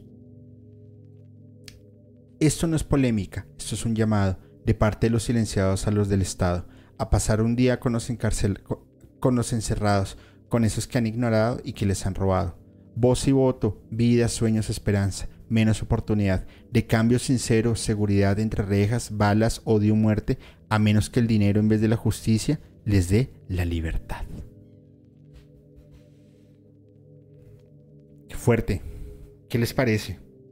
Es que fíjense que hay, hay un caso que, que recuerdo acá en el 2000 upa, no me acuerdo el 2000, cuándo fue, 2002, 2000, no sé qué, con un alcalde que hubo aquí en Bogotá, 2002 eh, creo que fue, se llamaba Samuel Moreno, y el hombre más o menos embolsilló algo así como 2 millones de dólares, o 20 millones, ni siquiera sé cuánto se robó, pero era un cojonal de dinero, y lo que hizo fue, eh, se llamaba el, el carrusel de la contratación, en una de las obras públicas más importantes de Bogotá, simplemente empezó a despilfarrar dinero, a darle contratos a empresas, a empresarios amigos de él, y él recibía las tajadas, lo que se llaman las mermeladas. Tipo se metió en un problema, terminó preso, vivía como en una celda cinco estrellas. Y alguna vez hubo una reunión en, en Bogotá en un centro policíaco y él fue con corbata, muy bien puesto en su sitio. Pero él no estaba luego en la cárcel. No lo sé. No lo sé. Eso me queda a mí como... Julio, dice Tuncito, gracias amigo por, por tu por tu ah, por tu super chat. Eh, déjame ver si lo puedo arreglar acá porque se ve cortado. Dame un segundo. Uy, no, la embarré, perdón. Ah, Ahí, no. Bueno, lo voy a dejar así porque no, no, no, para no, no perder tiempo. Dice Tuncito, Julio, imagínate el poder de quien lo asesinó, que destruyeron toda evidencia como ropa de ambos y reiniciaron de fábrica su teléfono. No, pues por supuesto. Es, me, me, me, hace acordar mucho justamente del caso de, mm, de eh, JE, que en, en, una de las cárceles más seguras de Nueva York, casualmente se dañaron las luz, eh, las cámaras, eh, en una, en una celda antidesvivimientos tenía 12 objetos diferentes para, cortar, para quitarse la vida. Esto no es Venezuela, ni Colombia, ni el tercer mundo. No, no, no, no. O sea, dejémonos de estupideces con el tercer mundismo. Esto pasa en todo lado. Corrupción es corrupción. Punto. Vamos a leer algunos comentarios para entrar a la parte final. Generalmente los delincuentes son los que con chequeras salen rápido de las cárceles. En mi país el meme de los Simpsons es real. El de Snake saliendo en menos de 12 horas de la cárcel es lamentable. Aquí sucede lo mismo, ¿sabes? Y con, tonterías. Por ejemplo, em, ahorita el robo de celulares es, está a flor de piel. Roban el celular, te meten 24 horas a un centro penitenciario y ya, puedes salir, ya pagaste tu pena pero antes de haber roto, de haber robado ese celular, pues han acuchillado personas. Porque todos los días aquí en, Colombia y en México, en Ciudad de México también sé que está muy difícil. Y en Sao Paulo y en muchas ciudades el tema de la inseguridad es una desgracia. Pero pues no pasa nada. Eh, en fin. Dice... Mm, como como Cosmoleón, igual a la de la otra cárcel en México, segurísimo, donde un chap se voló en mototúnel con cámara directo a su celda. Ay, sí. Por Dios. Por Dios, por Dios.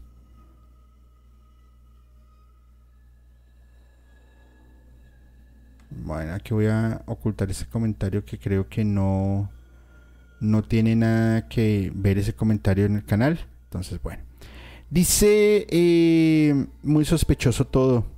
Ay, dice Anabel Guzmán, y es que las cámaras del 5 las pides y casualmente no funcionan. Sí, la verdad es que, en fin. Dice Sori Sori, en mi colonia ni la llorona ni Dios pasan porque les da miedo que los acuchillen. Qué tristeza. Y, y sobre todo, sobre todo en, en, estas épocas de Navidad en donde la gente pues está comprando sus regalos, reciben dinero, reciben sus primas o sus aguinaldos y, y los roban y hacen ese tipo de cosas, pues no sé, no sé, no sé. Muy jodido esto que estamos viviendo hoy por hoy. Pero bueno, vamos a continuar. Estas no son penas. Resulta que en las declaraciones que se dan en el 2015, eh, eh, Tarek William Saab, que es el defensor del pueblo, a través de Twitter, presenta unas incongruencias que hay en el caso y él también es amenazado.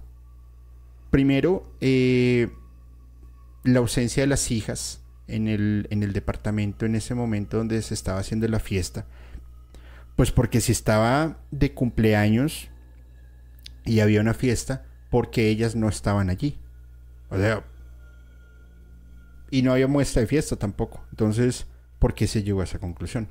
Segundo, no se presentó una prueba contundente o un examen médico real en donde se dijera que Cancerbero tenía esquizofrenia o estaba sufriendo de psicosis o que tenía depresión y absolutamente nada. Inclusive decían que tenía depresión por un problema sentimental y pues nunca se presentó una prueba. Entonces, ¿por qué le creyeron, en este caso a Natalia, de que él sí estaba en este tema de depresión y que estaba con esquizofrenia? Y si estabas con esquizofrenia, pues te tienes que tratar en un psiquiatra, pero tampoco había un historial médico. Entonces, ¿qué pasó? Luego de del, tema de por qué Cancerbero resultó ahí en el, en el departamento de Molnar es que al parecer Cancerbero tenía un departamento rentado en esa misma unidad residencial y que coincidencialmente ese departamento se quedó sin agua y sin luz y por ayudarles le dieron alojamiento en, ese momento. Eh, y al parecer este departamento era em, propiedad de Natalia, la, pareja de Molnar. No sé, es muy raro. Faltaban pruebas concluyentes y es porque em, no se encontró la sangre de Molnar en las manos de, de Cancerbero. No, no era el mismo tipo de sangre. Lo cual se demostraba que él no fue apuñalado por Cancerbero. Pero hasta último momento se mantuvo esa, esa hipótesis. Adicional, que Molnar era más, más grueso, más fuerte y más alto que, que Cancerbero, pues no puso resistencia. No tiene sentido, no tiene lógica. Y, y pues al final, lo más sospechoso es que Améstica simplemente se va del país, Natalia, se va para Chile y no regresó. Se, se, planteó varias veces que la llamaran a rendir indagatoria para el proceso de investigación, pero tampoco nunca se concluyó nada. Entonces, decía adicional, las persianas de la ventana, por donde supuestamente saltó, se zafaron de forma normal. Se quitaron. Una persona que se va a quitar la vida, no, se bota con todo y, cortina. No se va a poner una por una. Y la otra pues esperando en el baño a ver si, oiga, ¿será que ya terminó? Ay, por Dios. Entonces no sé. Eh,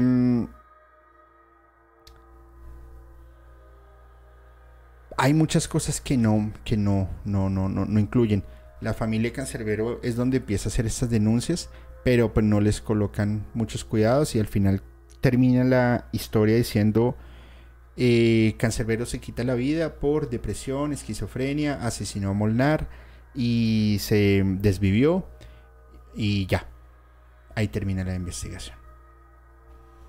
Llega noviembre del 2023, el 11 de noviembre, donde el Ministerio Público de Venezuela, debido a la presión que estaba haciendo la familia porque no han descansado, debido a presión de los fans porque Cancerbero, a pesar de que pues perdió la vida en 2015, sigue siendo un fenómeno y su música ha trascendido fronteras y se ha mantenido, eh, empiezan a hacer una, una presión ordenan nuevamente abrir el caso y pues básicamente em, Tarek Zap, que era el defensor del pueblo, informa al fiscal general a través de su cuenta de Twitter que el caso va a ser abierto.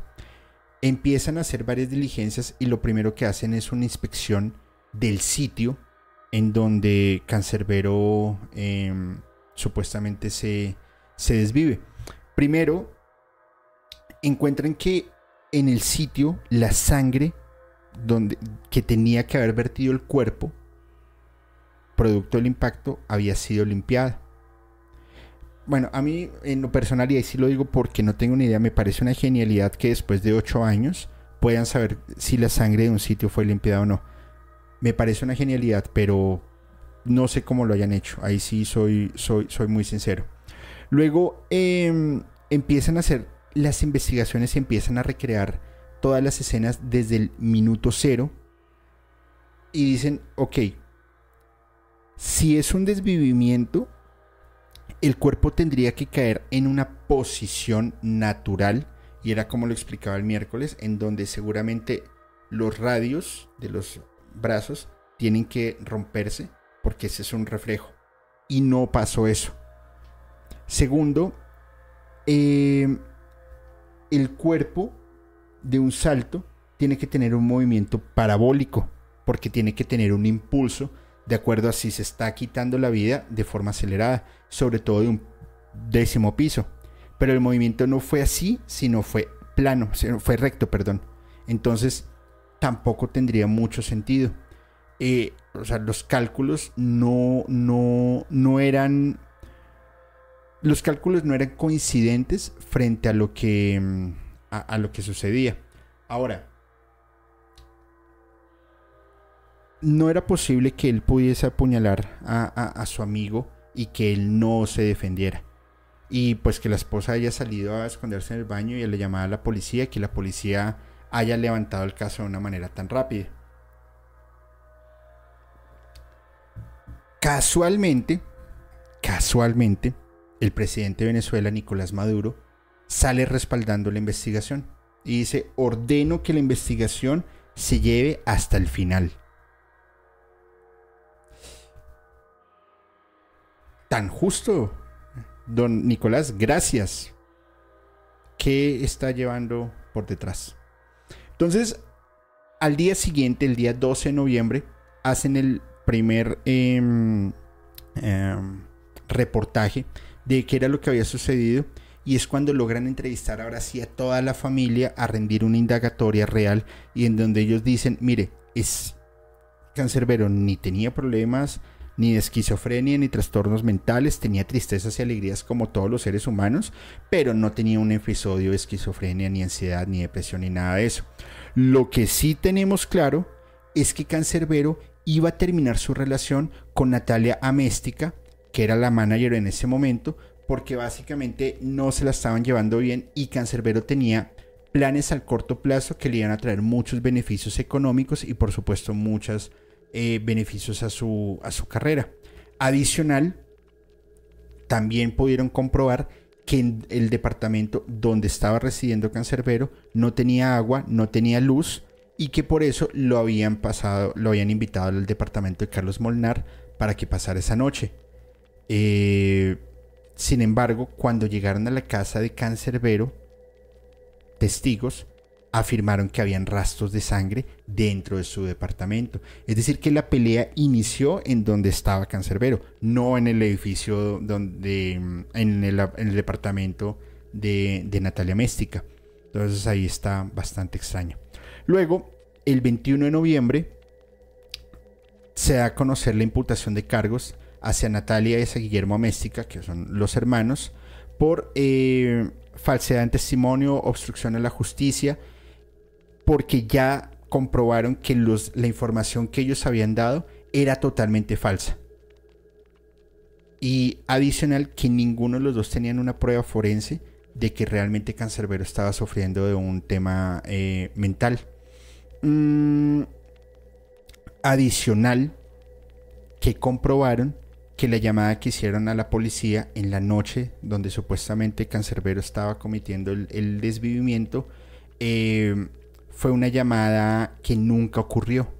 Entonces la pregunta es, ¿cómo llegó la policía? Qué raro, ¿no? Además, eh, se comprobó que toda la escena, tanto en el departamento de Cancerbero como en el departamento de Mezquita, había sido eh, todas las pruebas habían sido cambiadas, la escena del crimen fue contaminada, fue modificada justamente para montar una escena totalmente irreal. Luego, el 23 de noviembre, se da una rueda de prensa donde se hacen los avances del caso y determinó que el eh, rapero posible, que cancerbero, perdón, posiblemente no había caído desde, mm, desde la ventana de la cocina del apartamento, ya que la forma en la que estaba el cuerpo no era coincidente con, con un cuerpo cayendo desde un décimo piso. Eh, ahí es donde encuentran que la sangre fue limpiada dentro del departamento con hipoclorito de sodio y con lejía, que es una sustancia que es para limpiar la sangre, y que realmente lo que le quita la vida a Cancerbero fue cuatro eh, puñaladas o, heridas con objeto corto punzante, pierde dos dientes producto de un golpe contundente en la cara y un politraumatismo. Mientras que el cuerpo de Molnar fue encontrado en la cocina del departamento con 17 puñaladas. Abro comillas y estas fueron las declaraciones de, em, de Natalia Mezquita. Abro comillas. Carlos fue el cuarto a decirme que había llevado a Tirone al cuarto del niño, hijo de Molnar y Améstica, a dormir. Tirone estaba muy mal. Decía que a Leslie, novia cancerbero, le estaban torturando, dando a entender que éste estaba delirando. Nos metimos en internet desde mi teléfono a investigar sobre qué hacer en casos de crisis de, esquizofrenia. Al leer la información que conseguimos, Carlos salió del cuarto con dirección a la sala. A los cinco minutos escuché un escándalo, me asusté y me encerré en el baño de mi cuarto para llamar al 911. Ellos me comunicaron con la policía y me atendió un funcionario que dije que en casa había una persona con problemas mentales y necesitábamos ayuda. Lo cual SAP dice que esto es una ridiculez y que las inconsistencias son completamente extremas, que no tenían sentido. Vamos a ver acá en los comentarios cómo, cómo va viendo esto. Dice Juan, Juan 5. ¿Fue cancerbero Kurt Cobain latino? Para reflexionar. Ah, cierra comillas, sorry, sorry. Wow. Eh, puede ser, Kurt Cobain estaba denunciando un tema justamente muy delicado sobre la explotación eh, sexual infantil que se está dando en la isla esta cerca, eh, en esta isla de Estados Unidos, cerca a uno de los cruceros de Disney. Puede ser, puede ser. Dice, hasta la fuerza de gravedad conspiró en un caso muy raro y entre más lo analizas salen más detalles que no concuerdan. Completamente de acuerdo contigo. Eh, vamos a ver, dice, nuestros amigos de Paranoid Metal Radio, que les pido por favor que lo sigan. Están haciendo contenido súper interesante. Aunque ya no me volvieron a invitar al contenido, pero les deseo que les vaya bien de todo corazón. Gracias. ah, mentiras, molestando. Robert Coronado. Creo que eso, creo que es algo que siempre va a ocurrir con artistas o figuras públicas que con su arte o lo que hagan generan un movimiento a la gente, con el pueblo. Por eso muchos simplemente callan. Estoy totalmente de acuerdo. Totalmente. Abril Blue Sky que nos envía su primer super chat. Mi estimada Abril, muchísimas gracias y espero que le estés pasando súper bien. Dice Paranoid Metal Radio, mi hermosa Cell. Mm, voy a dejar acá el comentario fijado simplemente por hacer bullying. Huyó la delincuente, dice Maribel. Sí, totalmente, totalmente. Dice exactamente ningún diagnóstico médico que avale todo lo que decían esquizofrenia o depresión. Correcto. Dice Vanessa Lanis, en esta temporada no sabes de quién cuidarte, el tránsito, del poli, el retén, de la moto, de alguien caminando. Sí, es que nosotros la verdad es que estamos en una esquizofrenia y estamos en una en un delirio en donde todo el mundo nos va a atacar y todo el mundo nos quiere hacer daño. Y qué jodido es poder vivir en una sociedad así, ¿no? ¿No les parece? O sea, es, es muy fregado, muy, muy, muy fregado. Pero bueno. En fin. Vamos a continuar, chicos. ¿Les parece? Hasta de la sombra hay que cuidarse. Sí, desgraciadamente hasta de la sombra debemos cuidarnos. Que... Bueno, vamos a ver. Ese mismo día se oficializa la exhumación de los restos de Cancerbero y se publican los primeros rastros de, de mm, los primeros informes de la autopsia en donde sabían que las heridas que se habían causado fueron antes de su deceso, no después. Adicional a ello, en la primera autopsia que hicieron en tiempo flash decían que él tenía heridas, creo que era en el lado derecho y realmente habían sido en el lado izquierdo. O sea, ya con eso ya te da mucho de qué hablar. Eh, claramente cuando hacen la exhumación eh, ya estaba en, en, estado esquelético, el tejido blando ya se había perdido, pero las fracturas que se podían registrar en su parte ósea sí daban muestra y daban fe de que él había sido atacado de que posiblemente había sido torturado y había sido fuertemente golpeado. Em, fueron causadas las heridas eh, premortem y, eh, y bueno, se encontró la fractura craneal, la fractura maxilo inferior, fractura cervical y torácica, fractura de los arcos costales derecho y fractura de codo derecho. Según los registros eh, fotográficos que se hicieron al cadáver, hubo lesiones que fueron causadas con un objeto contundente y que fueron golpes definidos, no fue un accidente. Sabían que tenían que golpear en esa parte. Em, y bueno, el tórax de Cancerbero básicamente fue destruido por su lado izquierdo y ahí, ahí es donde se dice no pareciera que no se hubiese votado el golpe en el lado derecho supuestamente fue por su caída. cae de costado. Pero realmente las heridas fueron en el lado izquierdo y fueron con golpes contundentes. Entonces la pregunta es, ¿realmente botaron el cuerpo o lo dejaron abajo? Es que va a sonar feo, pero una persona que se bota de un, de un piso décimo deja un charco, un reguero de sangre brutal. No sé, no sé, no sé, estoy especulando. Si alguien de ustedes sabe un poco más de información, me encantaría que me la dieran porque es que esto está súper sesgado, esto está súper cegado, está muy raro, muy, muy, muy, muy raro. Ahora, mm, hay otra hipótesis que se da, que da un locutor eh, que se llama Santiago Matías, y es que dice textualmente, a Cancerbero lo matan en el departamento con un objeto cortante, luego lo lanzan. Y el móvil del hecho pudo haber sido carácter económico, dijo el fiscal. Había una disputa entre Cancerbero y los Améstica, según revelan los familiares del rapero.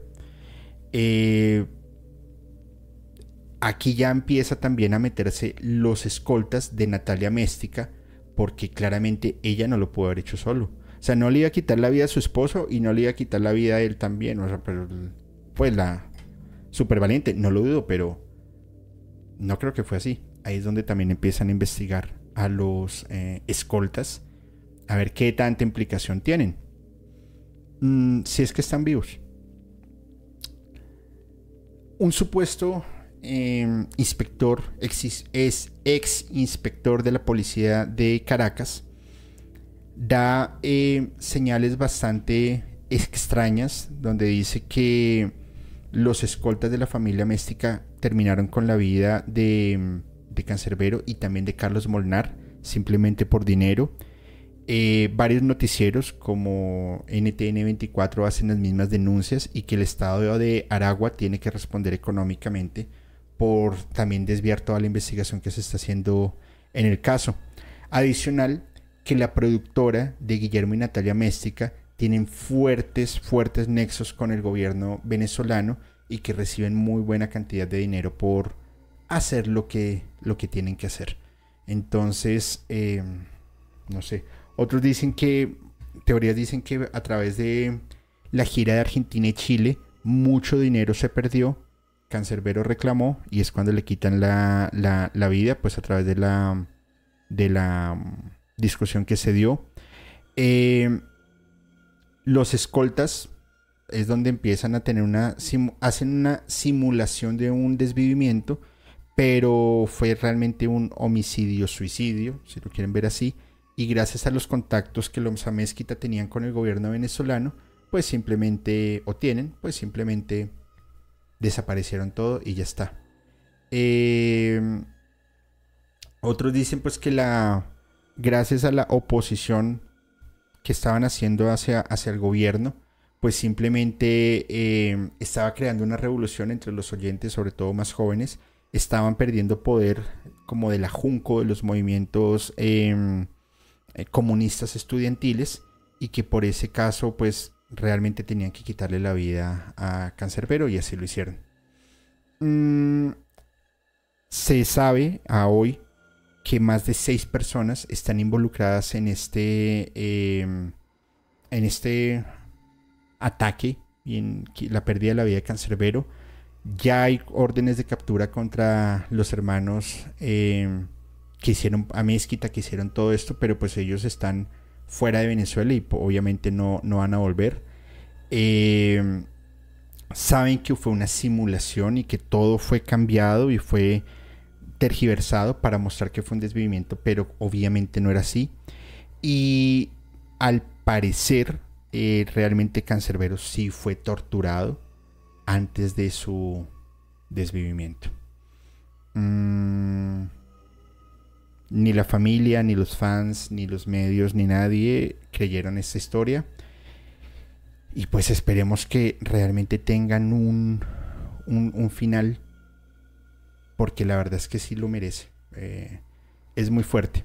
Y lo que dice acá mi querido amigo Carlos, supongo, es cierto.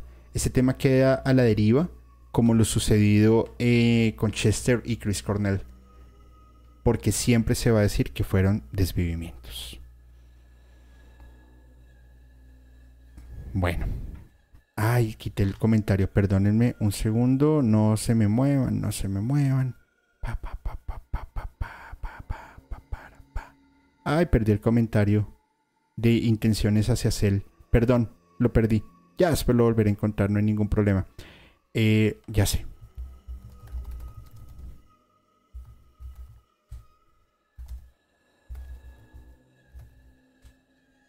Listo, ahí ya está. Listo, no pasa nada. Pues este ha sido eh, el capítulo de Cancerbero.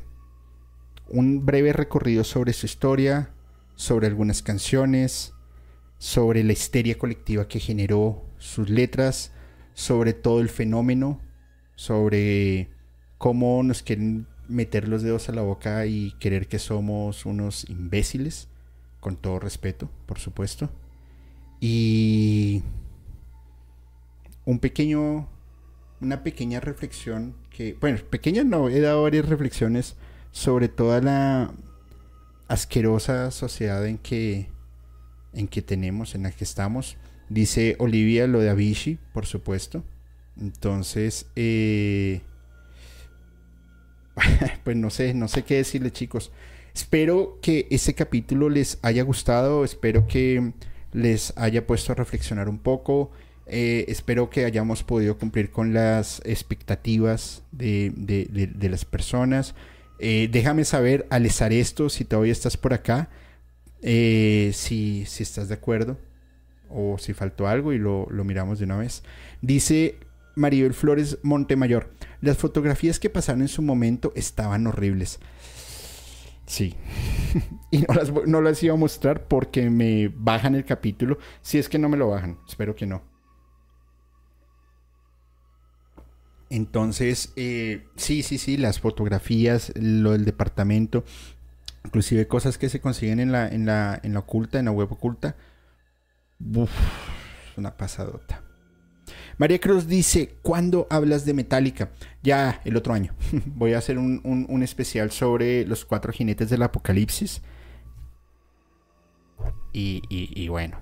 Se puede mostrar, se puede mostrar el grupo de musicalmente, tío Julio. Ah, tienes razón, tienes razón. Por Telegram. Eh, sí, lo, vamos a hacer. No olviden, por favor, seguirnos en Telegram. Los enlaces están en la descripción del capítulo. Estamos en TikTok, Facebook, em, Instagram, en Threads, si es que así se dice, eh, porque no, no sé cómo se dice todavía. Tampoco, y en Spotify también en la lista de reproducción de Musicalmente. Tampoco olviden seguir a eh, Despertar de una Nueva Conciencia 1 en Instagram. También estamos en TikTok, Facebook em, y por ahí, por ahí nomás. ¿Listo? Mientras tanto, a toda la comunidad, muchísimas gracias. Espero que este capítulo se lo hayan disfrutado. Nos vemos lunes y martes con las cápsulas que estarán súper, súper interesantes. Luego el miércoles capítulo con mi estimadísimo amigo Alberto Acosta sobre rituales de magia y esto en la música, cómo nos afecta. Jueves de despertar de una nueva conciencia y el sábado nos vemos en la cena navideña de toda la comunidad para que compartamos un rato, nos vamos a reír, vamos a molestar, a cantar, a echar desmadre un ratico Navidad pues claramente no, no hay capítulo. Y la siguiente semana, eh, miércoles, eh, cápsulas. Miércoles, capítulo, no estoy seguro todavía el tema. Y el jueves, eh, último capítulo del año, lo, lo cerramos con despertar. Y se va a llamar algo así como Mis traumas, mis chistes. a toda la comunidad, muchas gracias. Paranoid Metal Radio, a mí nunca me volvieron a invitar. No, no te preocupes, brother. Escríbele a Cel y ya con ella cuadramos para ver cuándo podemos cuadrar. Fuerte abrazo para todos, sientan la música, vivan la música, pero piénsenla de una forma totalmente diferente. Saludes a Cel Rocha de parte de Paranoid Metal Radio. Soy Julio, buenas noches.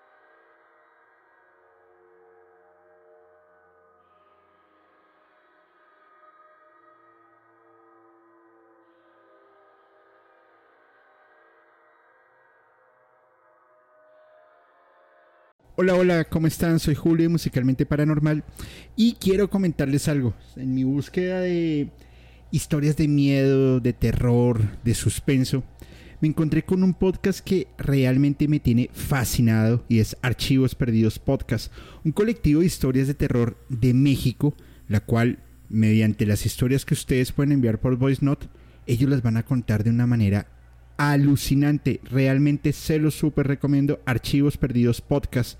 Y esto lo pueden escuchar en Spotify, Apple Podcast o cualquiera de sus plataformas de preferencia. Soy Julio de Musicalmente Paranormal y les envío un abrazo.